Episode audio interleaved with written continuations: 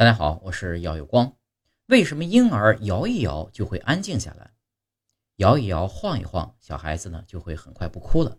这是因为那宛如波浪般的晃动抑制了他们的大脑的兴奋活动和一种恐惧的意识，使小孩呢不再啼哭，并萌发了睡意。在过去，母亲们无论去哪儿，无论干什么，都要把小孩背在身上或抱在怀中，这时的小孩呢总是处于一种摇晃的状态。人类从狩猎社会、渔猎社会、农业社会过渡到现代社会，婴儿的生活环境也发生了重大的变化。